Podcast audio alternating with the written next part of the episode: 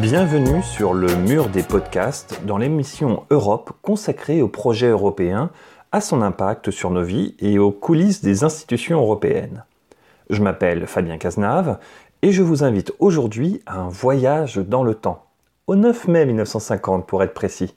Ce jour a marqué l'histoire de notre continent car Robert Schuman allait alors tenir un discours qui va lancer la construction européenne. D'ailleurs, si le 9 mai n'est pas un jour férié en France, il fait pourtant partie des symboles de l'Union européenne, puisqu'il s'agit de la date choisie pour être la fête de l'Europe.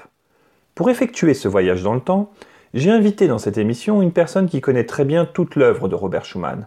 Sylvain Schirman est un historien, un ancien directeur de l'Institut des études politiques de Strasbourg, professeur invité au Collège de Bruges, titulaire d'une chaire Jean Monnet et surtout, il est président du comité scientifique de la maison de Robert Schuman qui est assis Chazelle en Moselle. Monsieur Sherman, est-ce que vous pourriez nous dire en quoi a consisté le discours du 9 mai? En fait, le discours du 9 mai, c'est une proposition assez audacieuse euh, de la part du gouvernement français et de son ministre des Affaires étrangères, Robert Schuman, euh, à l'encontre euh, de l'Allemagne. Il s'agissait de placer sous une autorité commune l'ensemble de la production du charbon et de l'acier des deux États et des États qui seraient décidés à se joindre à eux pour ensemble envisager euh, une reconstruction économique commune et en même temps jeter à travers le dispositif qui est imaginé à ce moment-là les premiers pas d'un projet européen de nature fédérale.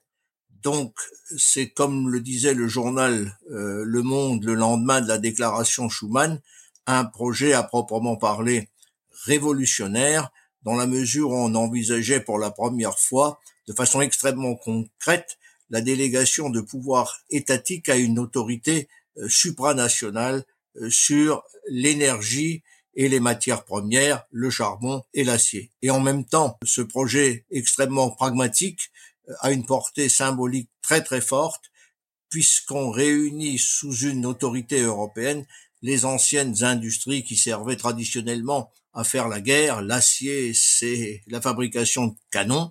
En fait, on met au service de la paix les anciennes industries de guerre sous une autorité commune aux deux États et à ceux qui veulent rejoindre la France et l'Allemagne. Le 9 mai 1950, on est quasiment jour pour jour, cinq ans après la fin de la guerre en Europe de l'Ouest. Ce projet était-il difficile à faire accepter pour les opinions publiques de l'époque? Si peu de temps après la guerre, c'est effectivement une initiative qui ne va pas de soi. Il faut savoir qu'en France, par exemple, entre guillemets, le ressentiment à l'égard de l'Allemagne est encore extrêmement euh, vivant. Une France qui, quelques années auparavant, a encore été occupée. D'ailleurs, quand euh, Schuman a sorti sa proposition de haute autorité du charbon et de l'acier et, et, de ces cas, plusieurs franges de l'opinion publique se sont exprimées contre ce projet. Il y a d'abord le Parti communiste français qui a mobilisé contre cette CK qu'il euh, accusait d'être un instrument aux mains des Américains qui faisaient tout pour réintégrer, disait-il, les cartels de la Roure et pour ne pas changer sa politique d'agression à l'égard de l'Union soviétique. Il y a aussi les gaullistes qui ne sont pas favorables à cette autorités supranationales euh, qui n'ont pas oublié non plus ce qui s'est passé 4-5 ans auparavant à travers l'occupation de la France. Il y a aussi un certain nombre de sidérurgistes français qui savent très bien que, en fait, euh, ils ne sont pas armés en matière de compétitivité face aux sidérurgistes allemands et qui ne souhaitent absolument pas rentrer dans cette politique de coopération. Bien au contraire, ils souhaiteraient qu'on continue les démontages sidérurgiques en Allemagne et qu'on profite du fait qu'on fasse partie du camp victorieux pour donner un avantage à la France. D'ailleurs, pour vous montrer un peu cette difficulté avec les opinions, un an après, au mois de juin 1951, Robert Schuman, candidat à la députation dans son département de la Moselle, est élu de justesse comme député au Palais Bourbon à la veille de la ratification de son projet CECA par la même instance. Donc, ce n'était absolument pas facile à faire passer aux opinions publiques. Et là aussi, il faut peut-être souligner quelque chose d'assez important. C'est en fait le courage de cet homme politique qui, sachant cela, euh, maintient ce qu'il estime être le seul cap possible euh, en 1950. Personne ne s'attendait à une telle proposition. Qui était au courant de ce projet avant son annonce? Alors en fait, le projet a été mûri dans l'entourage de Jean Monnet. Jean Monnet était à l'époque commissaire au plan et au début des années 50, la reconstruction n'avançait pas au rythme que souhaitaient les autorités françaises. Et il y avait notamment un certain nombre de goulots d'étranglement et l'accès à l'énergie en France posait problème, comme d'ailleurs en Allemagne, l'accès à certaines matières premières, notamment le fer, posait problème pour la reconstruction. Donc l'idée du commissaire au plan Jean Monnet était très simple. Il s'agissait de réunir deux économies complémentaires, celle de la France qui disposait largement du fer, celle de l'Allemagne qui disposait largement du charbon, pour en fait les mettre au service d'une reconstruction commune et en l'occurrence aussi de la reconstruction française. L'intérêt national français est évidemment satisfait à travers ce projet. Et en même temps, comme Jean Monnet était fonctionnaliste et qu'il est assez constant avec ce qu'il pense parce que des projets de ce type, il avait commencé à les imaginer dès la Seconde Guerre mondiale dans le cadre du gouvernement provisoire ou du comité français plutôt de libération nationale qui est installé à Alger dès 1943. Il avait commencé à y réfléchir et il souhaitait une espèce de projet industriel commun à l'Europe occidentale. Donc, Jean Monnet, qui est fonctionnaliste, se sert aussi de ce projet de communauté européenne du charbon et de l'acier pour faire des petits pas vers une Europe fédérale. C'est aussi une méthode. Et donc, ce projet qui est réfléchi au printemps 1950 dans l'équipe autour de Jean Bonnet passe ensuite à travers Bernard Clapier, le directeur de cabinet de Robert Schuman, au ministère des Affaires étrangères, où Robert Schuman, après avoir pris connaissance du projet, décide d'en faire un axe majeur de la politique extérieure française et notamment de l'attitude de la France à l'encontre de l'Allemagne qu'il s'agissait de réintégrer dans le camp occidental, parce qu'il ne faut pas oublier qu'on est en période de guerre froide. Et donc, lorsque le projet est mis en point entre Schuman et Monet, Schuman va aussi sonder Adenauer pour savoir s'il allait marcher dans cette direction. Et lorsque le chancelier Adenauer donne son feu vert à ce projet CK, eh bien, au sein du gouvernement français, celui qui est prévenu, euh, c'est Georges Bidault, le président du Conseil. Les autres ministres ne sont absolument pas au courant du projet de Robert Schuman. Le matin même du 9 mai, il y a d'ailleurs un conseil des ministres. Au cours de ce conseil des ministres, quasiment vers la fin du conseil, Robert Schuman prend la parole pour expliquer qu'il va faire une déclaration de politique étrangère le soir même, que la presse sera convoquée et qu'il va prendre quelques initiatives à l'encontre de l'Allemagne. Et les ministres ne sont pas plus inquiets que ça et pas plus curieux d'ailleurs que ça, puisque en fait, c'est le soir même que sera révélée la teneur du plan Schuman lorsque la presse est convoqué au Quai d'Orsay, dans le salon de l'horloge, pour entendre le ministre lire ce discours. Qui est Robert Schuman, celui qui a porté politiquement ce projet Alors Robert Schuman, c'est un fils d'un Lorrain qui est parti après la guerre de 1870-71 que la France a perdue et lorsque l'Alsace-Lorraine a été réintégrée, intégrée, si vous voulez, dans, dans, le Reich allemand, le père de Robert Schumann s'est fixé au Grand-Duché de Luxembourg, lui qui était originaire de la région de Thionville, et donc Robert Schumann est né à Luxembourg. Il est de nationalité allemande comme l'est son père, puisque les Alsaciens mosellans sont, sauf ceux qui ont opté pour la France, de nationalité allemande après 1871. Il va passer sa jeunesse à Luxembourg, faire ses études à Luxembourg. Il est donc, dès son jeune âge,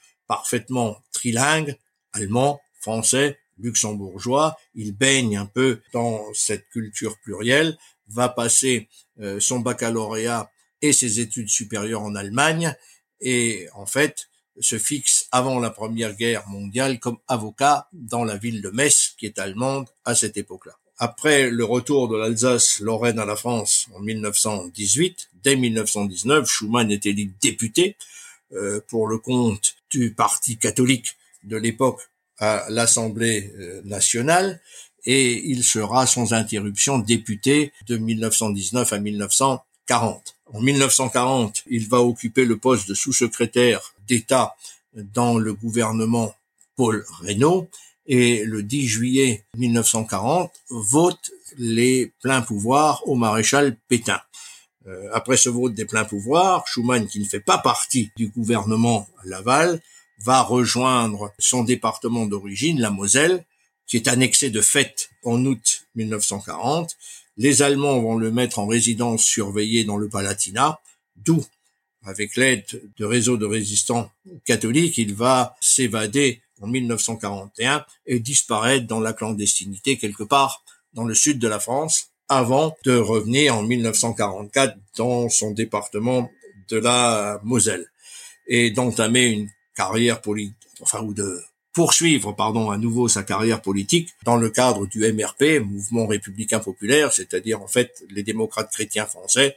Et donc à partir de 1946, il sera un homme incontournable des gouvernements de la quatrième République, puisqu'on le verra successivement au ministère des Finances, on le verra comme président du Conseil, il a été chef de gouvernement, mais la fonction qu'il a occupée le plus longtemps, c'est celle de ministre des Affaires étrangères, et c'est dans ce cadre-là qu'il présente le projet CECA. Pourquoi avoir créé une nouvelle institution européenne à l'époque? Il y avait déjà des organisations internationales qui existaient sur le continent. Votre question sur le pourquoi d'une nouvelle institution européenne au lieu de partir avec les organisations européennes existantes à l'époque, euh, elle est tout à fait euh, justifiée dans la mesure, il faut savoir effectivement qu'en 1949, nous avons une Europe intergouvernementale qui est en place puisque nous avons une organisation économique qui est l'Organisation européenne de coopération économique, qui réunit les pays qui sont bénéficiaires du plan Marshall, qui discutent entre eux de reconstruction, de répartition de l'aide, de projets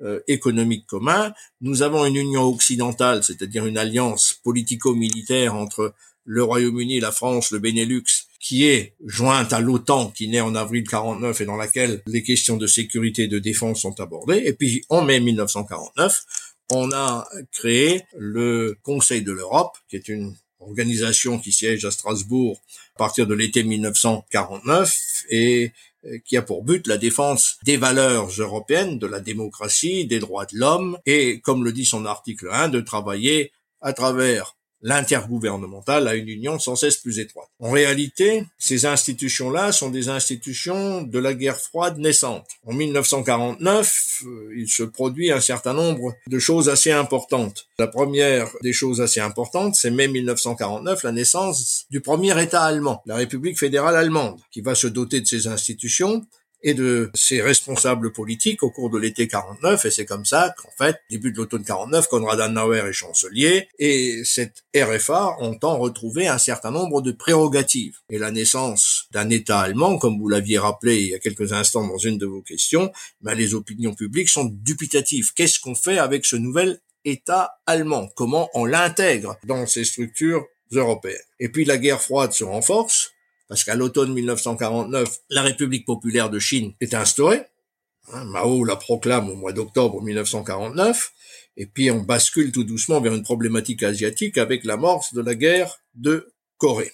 Donc cette guerre froide se renforce aussi, ce qui fait qu'en fait les Américains souhaitent que l'Europe occidentale se prenne un peu plus en charge, s'intègre davantage et surtout que l'Allemagne ne soit pas une nouvelle pomme de discorde. Et donc, dans ce cadre-là, Robert Schuman, qui appartient aux fédéralistes européens qui s'était exprimé au congrès de la Haye en 1948, imagine ce projet CK, qui est un projet de pacification des relations avec l'Allemagne, d'intégration de l'Allemagne, et la seule façon de l'intégrer, c'est de l'amener dans une structure où les États renoncent ensemble, les six qui vont accepter de rejoindre le projet CK, acceptent ensemble de céder de la souveraineté. Donc c'est un projet qui est inscrit dans le contexte, qui répond au contexte, mais avec une vision d'une Europe fédérale qui n'est pas présente dans les euh, projets existants. Après être revenu dans le passé grâce à Sylvain Schirman, j'aimerais désormais faire un bond de 70 ans